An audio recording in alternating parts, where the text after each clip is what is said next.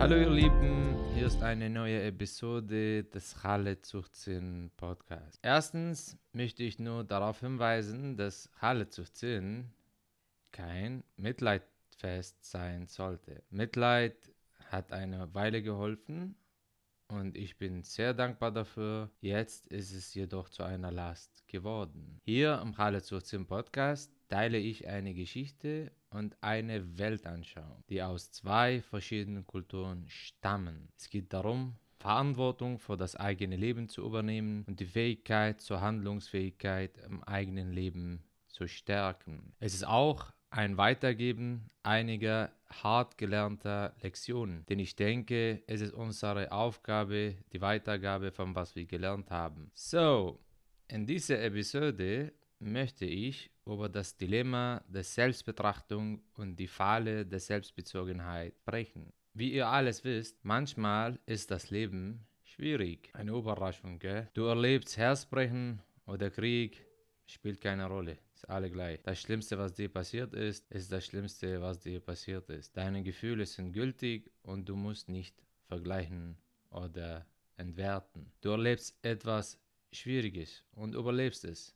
Du kommst am Ende daraus. Wenn du genug Glück hast und genug Raum und Zeit hast, um darüber nachzudenken, es zu analysieren und daraus zu lernen, dann bist du glücklich. Du fängst an zu analysieren, was ist passiert, wie ist es passiert, wo war ich falsch und wo war ich richtig. Du untersuchst deine Emotionen und Auslöser. Du beginnst eine Art innere Reise zu führen. Du gehst immer tiefer in deine Psyche hinein. Das Ergebnis, denke ich, ist meistens gut. Und das ist hilfreich und nützlich. Und ich finde es schade, wenn manche solche Erfahrungen einfach unterdrücken und versuchen, sie zu vergessen. Vielleicht am Anfang, bis es handhaber ist, aber irgendwann muss man das Problem angehen. Anyway, das ist nicht das Thema der heutigen Episode. Ich möchte über eine andere Seite der Selbstreflexion sprechen, über die Nebenwirkungen intensiver und ausgedehnter Selbstreflexion. Meiner Meinung nach, Selbstreflexion, also diese intensive Selbstreflexion, könnte zur Selbstbesessenheit führen. Du bist besessen von dir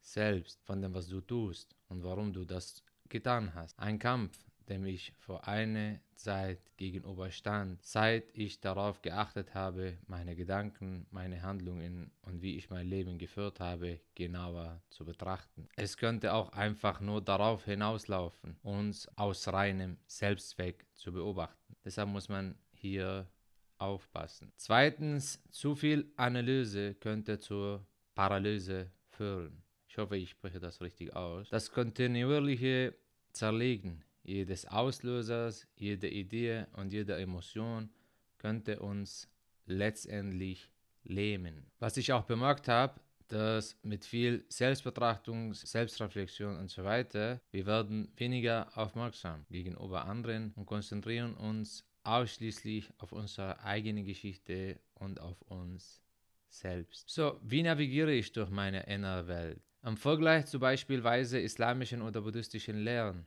wo man einen Werkzeugkasten erhält, um mit der inneren Welt umzugehen, haben wir im Westen leider kein Werkzeugkisten. Deshalb landen viele Europäer in Ashrams in Asien und viele Araber, also viele Muslime dann in ihrer bekannten Glaubensrichtung zurück. Im Westen finden wir keine Werkzeuge dafür, wenn wir uns mit dem Thema beschäftigen wollen, also mit uns selbst. Es gibt keine Anleitung. Man muss sich dieses Wissen selbst aneignen, indem man Bücher liest, Podcasts hört und Retreats in Indien und Bali besucht. Deshalb kann es sich schwierig anfühlen, sich mit sich selbst zu beschäftigen. Es ist ähnlich wie die Navigation durch eine lange Höhle ohne Licht. Was ist die Lösung? Meiner Meinung nach, was wir benötigen, ist ein gesundes Maß an Selbstbezogenheit. Ich denke, es ist wichtig, sich zuweilen auf sich selbst zu konzentrieren und sich auf persönliches Wachstum zu fokussieren. Es ist jedoch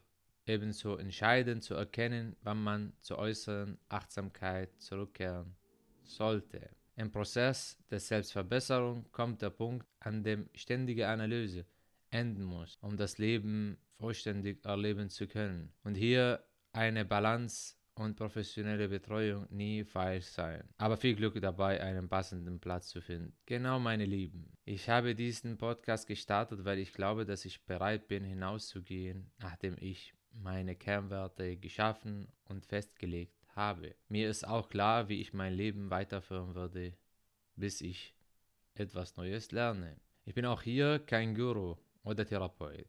Ich erzähle einfach eine Geschichte und Ideen, über die viele Menschen auch nachdenken, aber meistens die nicht aussprechen. So, ihr Lieben, Frage der Episode.